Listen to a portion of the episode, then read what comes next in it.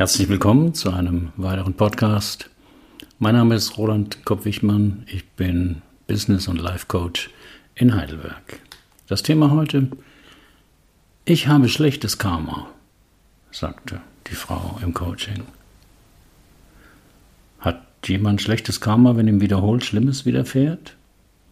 An das Gesetz von Karma als einen Ausgleich von Missetaten in einem früheren Leben glauben auch viele Menschen in Europa. Vor allem, wenn sie einen Sinn suchen, warum sie so viel Pech im Leben haben. Doch schlechtes Karma kann einen ganz anderen Hintergrund haben, wie meine Klientin in diesem Fallbericht erfuhr.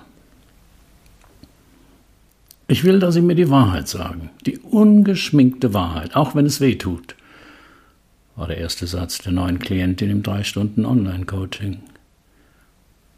Die Wahrheit worüber? erkundigte ich mich etwas irritiert. Die Wahrheit über mich, über mein Leben, meine Zukunft. Vor allem darüber, warum ich so schlechtes Karma habe und was ich dagegen tun kann, erläuterte Marion B., 42 Jahre alt, Disponentin in einer Spedition, geschieden. Oh je, das kann ich nicht, antwortete ich wahrheitsgemäß. Sie meinen ja wohl die absolute Wahrheit. Ja, das habe ich befürchtet. Aber irgendjemand muss mir doch diese Fragen beantworten. Welche Frage denn genau? Warum ich so viel Pech im Leben habe? Was meinen Sie damit? Wollen Sie mir mehr darüber erzählen? In meine drei Stunden Coachings kommen meist Menschen, die ein größeres Problem haben und die schon einiges unternommen haben, Klarheit und Hilfe dafür zu bekommen. Haben Bücher gelesen, vielleicht ein Seminar besucht, eine Therapie angefangen oder sonst etwas. Aber nichts hat so richtig geholfen. So war es auch bei Marion B. Dann erzähle ich Ihnen mal meine Leidensgeschichte, aber ich mache es kurz. Wir haben Zeit, genug Zeit erwiderte ich, weil ich ihren Satz so verstand, dass sie mir nicht auf die Nerven gehen und sich deshalb kurz fassen wollte. Es begann damit, dass meine Eltern eigentlich kein drittes Kind wollten. Schon gar nicht noch einmal ein Mädchen nach meinen beiden Schwestern, die zwei und vier Jahre älter sind. Unbewusst muss ich das früh gespürt haben, denn ich fand gleichaltrige Mädchen und ihre Interessen doof und war meistens mit Jungs unterwegs. So kam es, dass ich in einem Ferienlager an der Nordsee, wo mich meine Eltern hingeschickt haben, damit sie ohne mich in Urlaub fahren konnten, von einem 17-Jährigen vergewaltigt wurde. Wie haben Ihre Eltern darauf reagiert? fragte ich nach. Selber schuld, sagte mein Vater. Was hängst du auch dauernd mit Jungs zusammen? Wie leben Sie heute? wollte ich wissen. Einigermaßen gut, würde ich sagen. Nach der Vergewaltigung hatte ich immer wieder Flashbacks und üble Träume. Dadurch griff ich zu Drogen. Das war das Einzige, was mir half, mich eine Weile besser zu fühlen, aber nicht auf Dauer. Als ich immer mehr abzurutschen drohte, schleppte mich meine Mutter in eine Klinik für einen Entzug. Ich brauchte drei Aufenthalte, um clean zu werden. Das war ich dann mit 23. Realabschluss, keine Lehre, kein Beruf. Drogen habe ich nicht mehr angefasst seitdem, aber süchtig bin ich trotzdem, vor allem nach Essen und Alkohol. Ich wiege jetzt, Sie sehen es ja, 140 Kilo und trinke jeden Abend eine Flasche Wein. Die Klientin erzählte das seltsam sachlich, ohne einen Hinweis auf ein Gefühl. Ich überlegte, was der Grund dafür sein könnte. Hatte sie schon früh gelernt, ihre Gefühle abzuspalten, wie das bei sexuellem Missbrauch oft der Fall ist? Oder hatte sie ihre Geschichte schon so oft erzählt, dass sie nichts mehr dabei empfand? Ich überlegte, ob ich das ansprechen sollte, entschied mich aber dagegen, weil ich mir nicht viel davon versprach.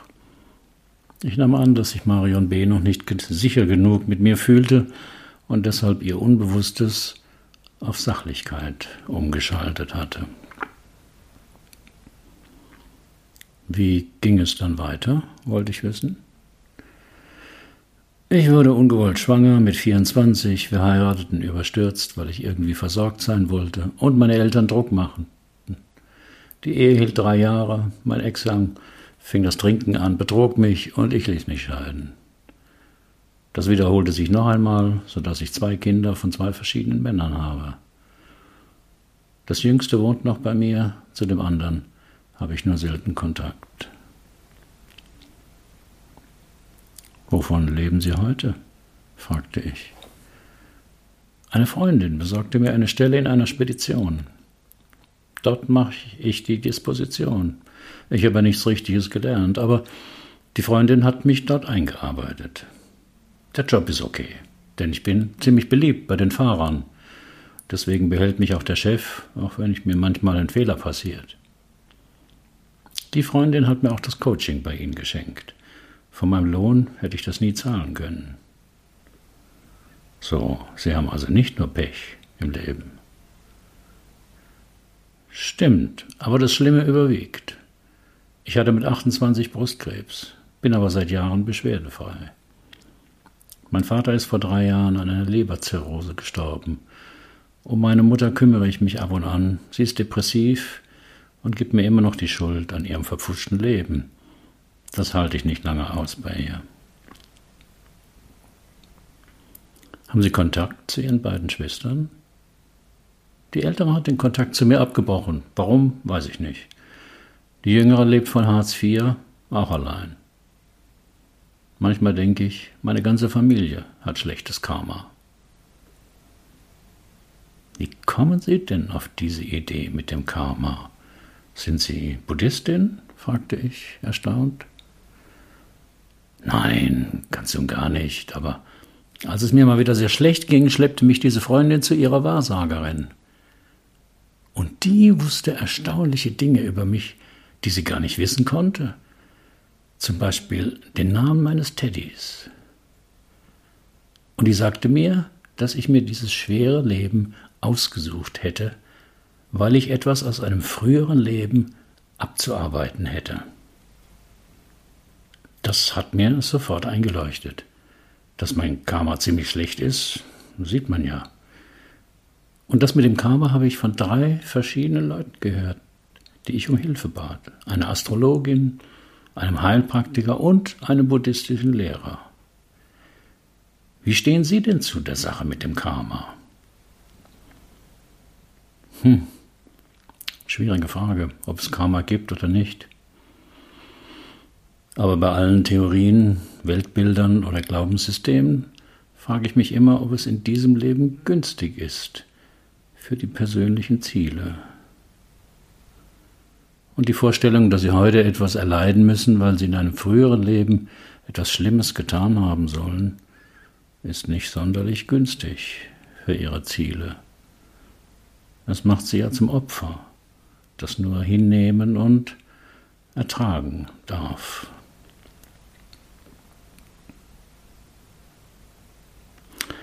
Was ist schlechtes Karma und wie kann man es auflösen? Karma bezeichnet ein spirituelles Konzept, nach dem jede Handlung, physisch wie geistig, unweigerlich eine Folge nach sich zieht.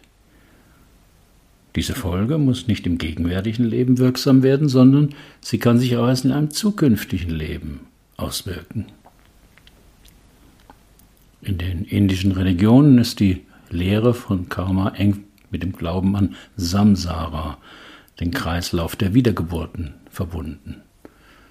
Es beschreibt ein universell gültiges Ursache-Wirkungsprinzip auf geistiger Ebene, aber auch über mehrere Lebensspannen hinweg. Karma entsteht demnach durch eine Gesetzmäßigkeit und nicht wegen einer Verurteilung oder Strafe, durch eine höhere Instanz oder einen Gott. Allerdings kann man mit dem Karma-Konzept auch bestehende soziale und politische Verhältnisse rechtfertigen, wie beispielsweise in Indien die soziale Aufteilung in Kasten. Buddha hatte das vor 2500 Jahren erkannt und deshalb gab es in seinem Wirkungskreis keine Kasten. Doch die Karma-Idee wurde in seiner Lehre weiterverwendet und wird in allen buddhistischen Schulen weiter ausgebaut. Schlechtes Karma als Folge von Untaten in früheren Leben. Dieser Glaube ist bei uns nicht verbreitet. Allerdings hat das Konzept einer überirdischen Gerechtigkeit in anderer Form auch bei uns viele Anhänger. Davon zeugen schon Sprichwörter wie Wer anderen eine Grube gräbt, fällt selbst hinein. Scherben bringen Glück. Hochmut kommt vor dem Fall. Manche Menschen glauben auch, ihr Herzinfarkt oder ihr Arbeitsplatzverlust gingen auf ihr schlechtes Karma zurück. Auch die verschiedenen Formen des Aberglaubens nutzen ja das Prinzip der Karma-Idee, nachdem man schlimme Folgen vermeiden könne. Speziell Menschen mit einer schweren Erkrankung suchen nach tiefer liegenden Ursachen für ihre Krankheit. Warum hat es ausgerechnet mich getroffen? lautet die Frage, die sie bedrängt. Niemand möchte auf sinnlose, zufällige Weise von Schicksalsschlägen getroffen werden, und so suchen sie nach dem verborgenen Sinn ihrer Erkrankung. Habe ich etwas falsch gemacht? Und was will die Krankheit mir sagen? Was soll ich lernen? Lauten Fragen, auf die man eine Antwort möchte. Ich habe einen Fallbericht darüber geschrieben. Den Link finden Sie auf meinem Blog. Antworten auf die Frage nach dem Sinn von Krankheiten versprach, versprach schon 1983 das Buch Krankheit als Weg. Deutung und Bedeutung der Krankheitsbilder von Thorwald Detlefsen und Rüdiger Dahlke. Auf meinem Blog habe ich eine Kritik dazu verlinkt. Das Handeln stets Folgen hat, wie auch das Nichthandeln, ist ja Alltagswissen. Problematisch bei einer verkürzten karmischen Erklärung ist dabei immer die Schuldzuweisung an die Opfer und die Bewertung mit gut oder schlecht. Wer sich wenig bewegt, sich nur von Junkfood ernährt und zu viel Alkohol trinkt, wird vermutlich nach einiger Zeit negative Folgen zu spüren bekommen. Aber die Leberzirrhose des Alkoholikers ist keine Strafe von Gott, dem Schicksal oder dem Leben, sondern eben meist die Konsequenz einer ungesunden Lebensweise. Der implizite Rachegedanke, der vielen esoterischen Richtungen zugrunde liegt, findet sich ja auch in naiven Erklärungen anderer Phänomene, wie zum Beispiel den Folgen der Klimakrise, nach dem Motto eines Buchtitels Die Erde schlägt zurück. Mit dem Konzept des Karmas kann man viele Probleme entpolitisieren und dann die Schuld dem einzelnen Menschen aufbürden. Strukturelle Gewalt und Diskriminierung werden durch solche Konzepte ausgeblendet.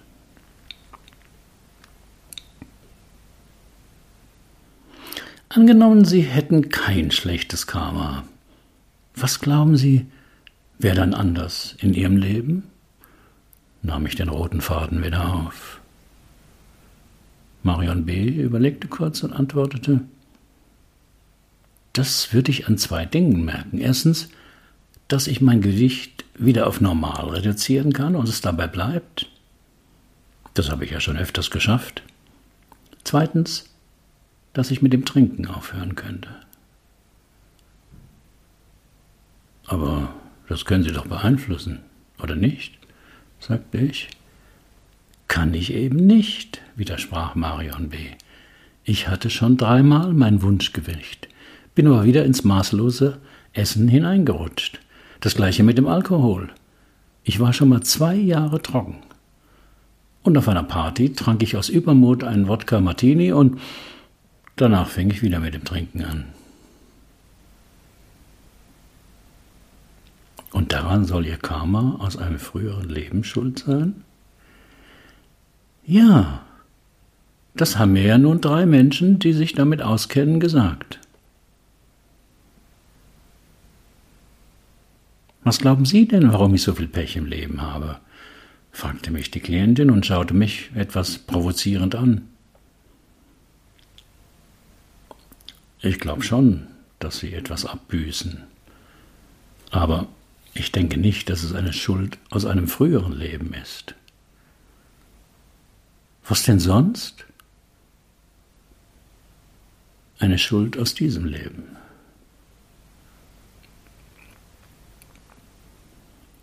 Der Glaube an Karma scheint Sinn zu machen, wo man sonst keinen sieht.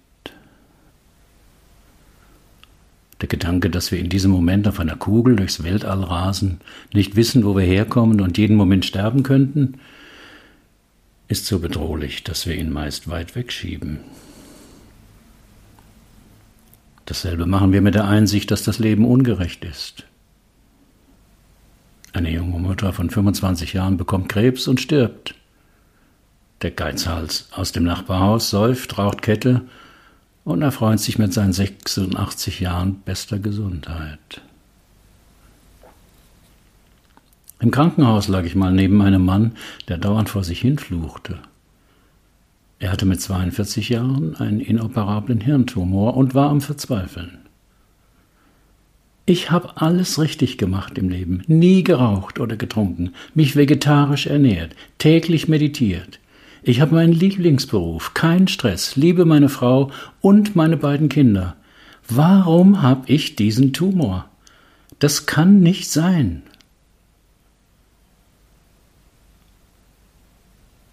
Das Leben ist unberechenbar. Diese Willkür, wenn man sie an sich heranlässt, ist schwer zu ertragen. Viele Menschen versuchen deshalb durch gutes Verhalten sich zu schützen. Sei es durch Beten, Meditieren, anderen fromme Wünsche schicken, Gutes tun und so weiter. Sie hoffen dadurch, von Unglück und Leid verschont zu werden. Doch grenzt das an magisches Denken. Damit bezeichnet man bei Kindern die Vorstellung, dass Gedanken, Worte oder Handlungen Einfluss auf ursächlich nicht verbundene Ereignisse nehmen können.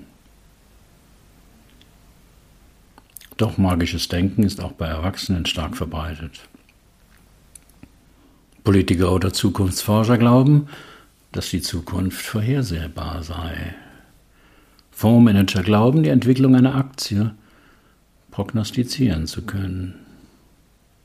Viele Menschen glauben an die Kraft von symbolischen Gegenständen wie Amulette oder Reliquien. Auch Religionen versprechen Trost und Zuversicht, wenn man ein frommes Leben führt. Wenn nicht in diesem Leben, dann im nächsten. Doch geraten Geistliche meist in Erklärungsnot, wenn einem unbescholtenen Menschen Schlimmes widerfährt, also ein Kind stirbt oder jemand durch einen Unfall zum Rollstuhlfahrer wird. Der schwer zu verstehende Sinn einer solchen Erfahrung wird dann ersetzt durch die Annahme, dass es daraus etwas zu lernen gäbe. Gott prüft die, die er liebt, heißt es dann. Damit darf man aber keinem Elternpaar kommen, deren Kind durch einen Pfarrer jahrelang missbraucht wurde. Da braucht es dann zur Erklärung schon das Böse oder den Teufel. Doch wer an eine ausgleichende Gerechtigkeit glauben und hoffen kann, erfährt einen gewissen Trost. Die Suche nach der vermeintlichen Sinnhaftigkeit aller Erfahrungen entlastet. Dann muss man sich nicht mit der schrecklichen Willkürlichkeit und Ungerechtigkeit des Lebens befassen. Und wir alle hören gern Geschichten, die gut ausgehen. Dazu passt der neuzeitliche Spruch, am Ende wird alles gut. Und wenn es nicht gut wird, ist es noch nicht das Ende. Der Satz ist wohl deshalb so beliebt, weil er immer wahr ist. Leider verletzt er aber das Falsifikationsprinzip, das heißt, er ist nicht überprüfbar. Wie alle Verschwörungstheorien oder die meisten esoterischen Lehren. Auf meinem Blog finden Sie einen guten Artikel dazu.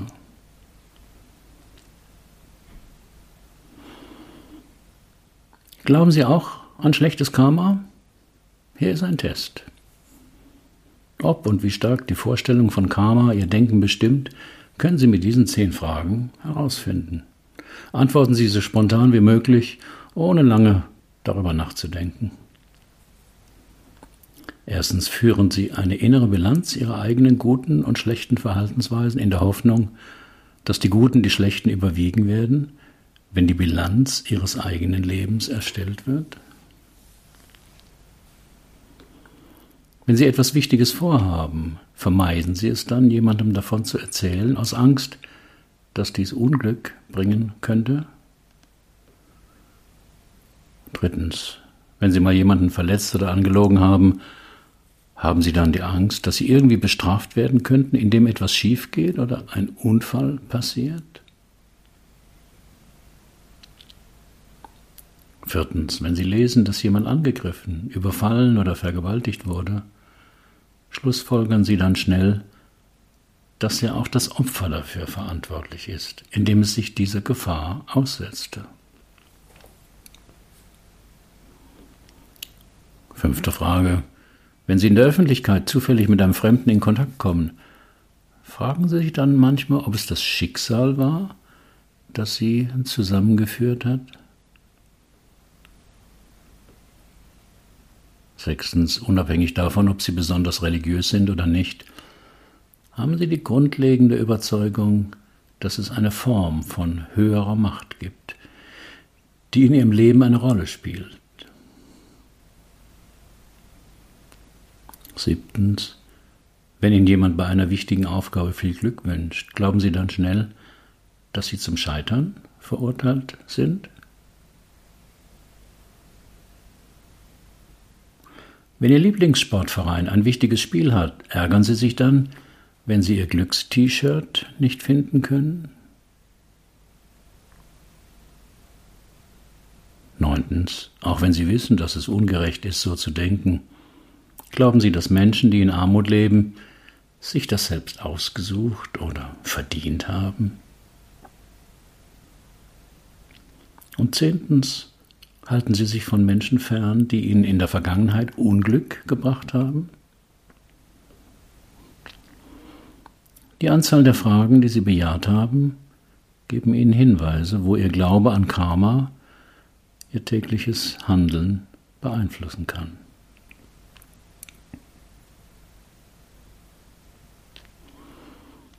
Über familiäre Verstrickung, Schuld und Selbstbestrafung. Wenn Menschen überzufällig oft Leid erfahren oder Pech erleben, hat das oft eine verborgene Ursache. Manchmal ist es eine Art unbewusster Selbstsabotage, bei der jemand irgendwie dazu beiträgt, dass er falsche Entscheidungen trifft oder an ungünstigen Verhaltensweisen festhält. Doch was steckt dahinter? Dazu schreibt Martin äh, Roubaud in seinem Buch Wenn der Wind weht, setze die Segel, Zitat, der Eindruck von Glück und Zufriedenheit, den wir bei unseren Eltern erlebt haben, ist eine unbewusste Richtschnur, wie viel Glück und Zufriedenheit uns zusteht, was wir uns gönnen bzw. gönnen dürfen und was nicht. Das gilt insbesondere dann, wenn unsere Eltern uns bewusst oder unbewusst gezeigt haben, dass sie mit ihrer Lebenssituation unzufrieden waren. Wir zeigen dann unsere Liebe für unsere Eltern, indem wir loyal mit ihrer Lebenssituation, mit ihrem Lebensentwurf, mit ihrer Unzufriedenheit, mit ihrer Erfolglosigkeit etc. sind.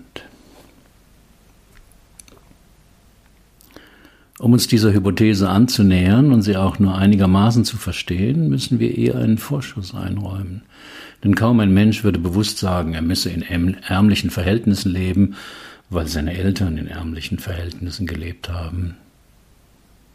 Aber es gibt Grund zu der Annahme, dass wir aufgrund unserer unbewussten Verstrickungen tief im Innern überzeugt sind, es sei ein Zeichen von Liebe, Dankbarkeit und Loyalität, wenn wir unseren Eltern treu bleiben, ihnen möglichst ähnlich sind und bleiben und uns genauso durchs Leben schlagen, wie sie es uns vorgelebt haben.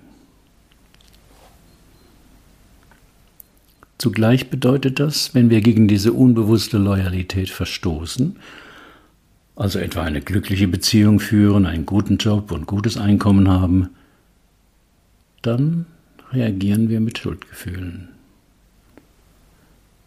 Wir haben dann vielleicht Geld, können es aber nicht genießen. Aus der Verfehlung, uns von der Herkunftsfamilie zu entfremden, folgt das Schuldgefühl und daraus folgt ein unbewusstes Bedürfnis nach Selbstbestrafung. Zitat Ende.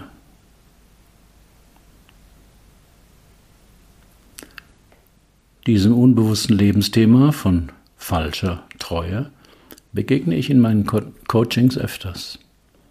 Vor allem dann, wenn es um Selbstsabotage geht. Das gewählte Studienfach Jura entspricht überhaupt nicht ihren Neigungen. Sie bleiben aber dabei, weil sie aus einer Juristenfamilie stammen und auch keine Alternative wissen.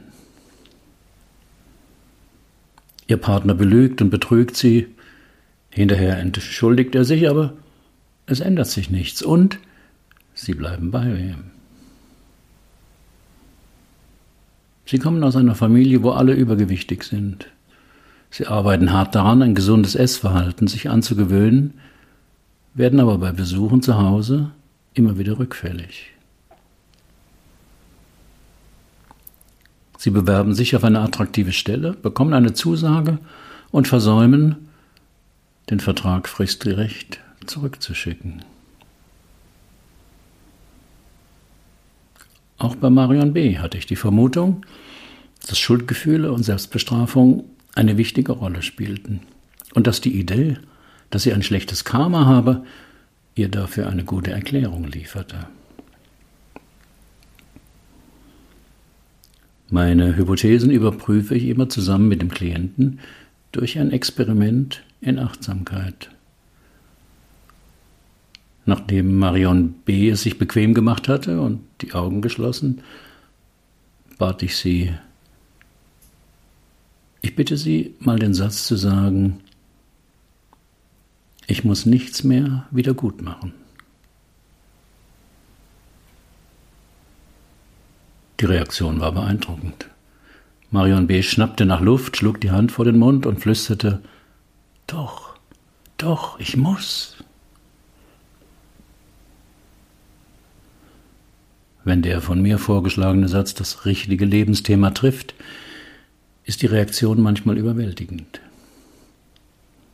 Die Klientin begreift blitzartig, unter welchem Motto bisher ihr Leben verlief, kann aber die Bedeutung des Satzes, ihre starke emotionale Reaktion und den Zusammenhang mit ihrem Leben noch nicht verstehen. Aber was muss ich denn wieder gut machen? Fragte Marion B. ratlos nach einer Weile. Ich habe doch nichts verbrochen? Stimmt, antwortete ich. Und dennoch war ihre Reaktion, doch, ich muss etwas wieder gut machen. Welche Schuld tragen Sie denn? Ich weiß es nicht, aber ich fühle mich oft schuldig. Deswegen macht mir ja die Idee mit dem Karma so viel Sinn.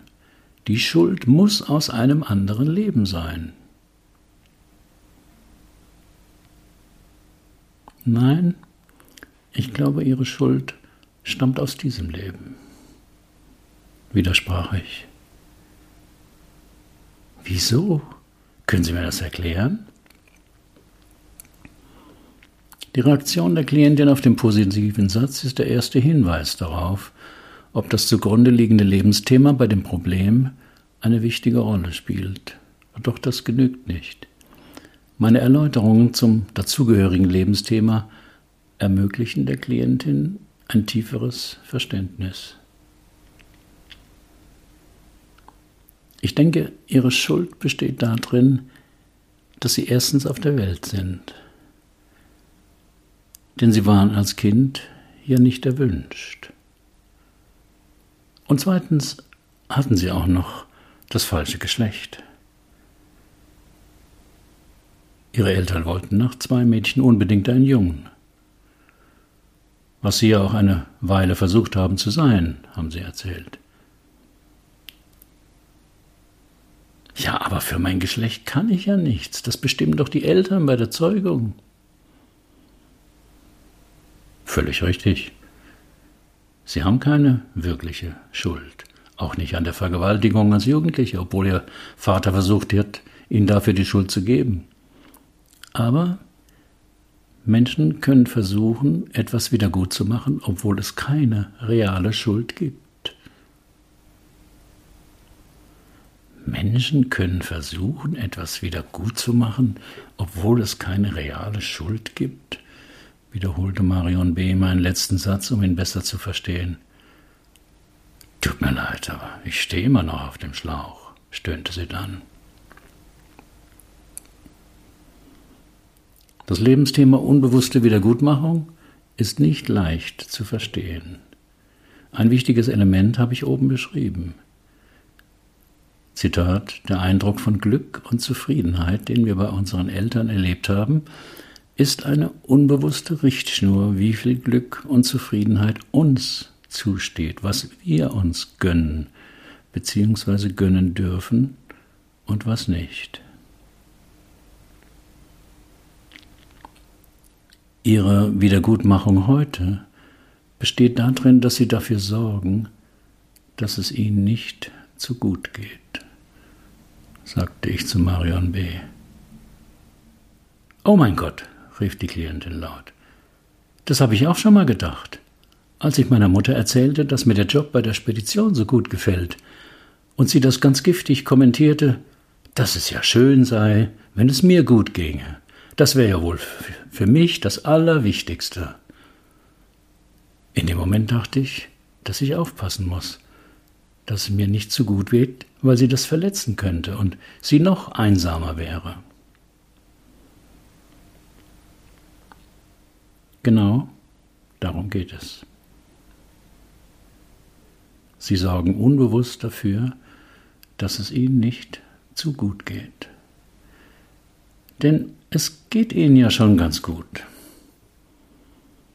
Sie haben einen Job, der ihnen gefällt und einen Partner, der sie liebt. Wenn Sie jetzt noch aufhören könnten, sich mit Alkohol und Essen zu betäuben, hätten Sie mehr erreicht als jeder in Ihrer Herkunftsfamilie.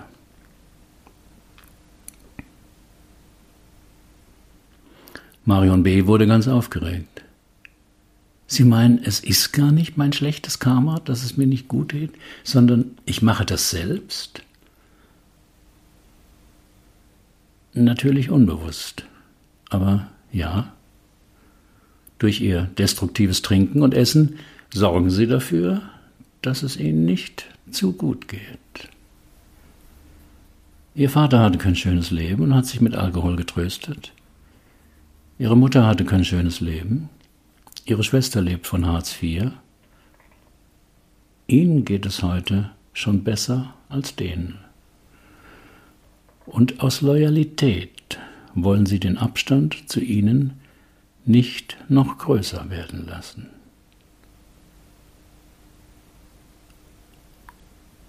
Und wie kann ich mit dem Wiedergutmachen aufhören?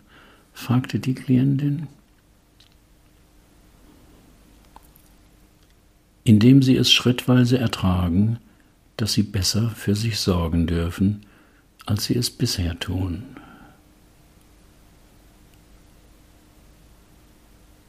Diese Schlussfolgerung verankerten wir noch mit einem speziellen Satz an die Eltern und erörterten Möglichkeiten, wie sie besser für sich sorgen könnte. Nach vier Monaten bekam ich eine Mail von Marion B. Nach unserer Coachingssitzung sei sie sehr verwirrt gewesen, habe sich stellenweise nicht mehr erinnern können, worüber wir gesprochen hatten. Erst als ich zum dritten Mal die Videoaufzeichnung angesehen habe, seien die einzelnen Puzzleteile in ihr zusammengekommen. Langsam begreife sie, dass was sie ein Leben lang als diffuse Schuld gespürt hatte, die Ablehnung ihrer Existenz und ihres Geschlechts war. Geholfen habe ihr auch, dass ich ihr Trink- und Essverhalten nicht abgewertet habe, sondern den tieferen Sinn dahinter hat, angesprochen hatte, als Wiedergutmachung für etwas, wofür sie keine Schuld trug. Am Tag nach unserer Sitzung habe sie auf eine Einladung zum ersten Mal den Alkohol abgelehnt und sich auch beim Essen zurückgehalten. Das mache sie seitdem konsequent, ohne sich das groß vorzunehmen. Sie sei nur traurig darüber, dass sie sich nicht schon früher Hilfe geholt hätte. Ich schrieb zurück und gratulierte ihr zu dem eingeschlagenen Weg. Früher wäre es wohl nicht gegangen. So wie es im Zen-Buddhismus heißt, der Lehrer ist da, wenn der Schüler dafür bereit ist.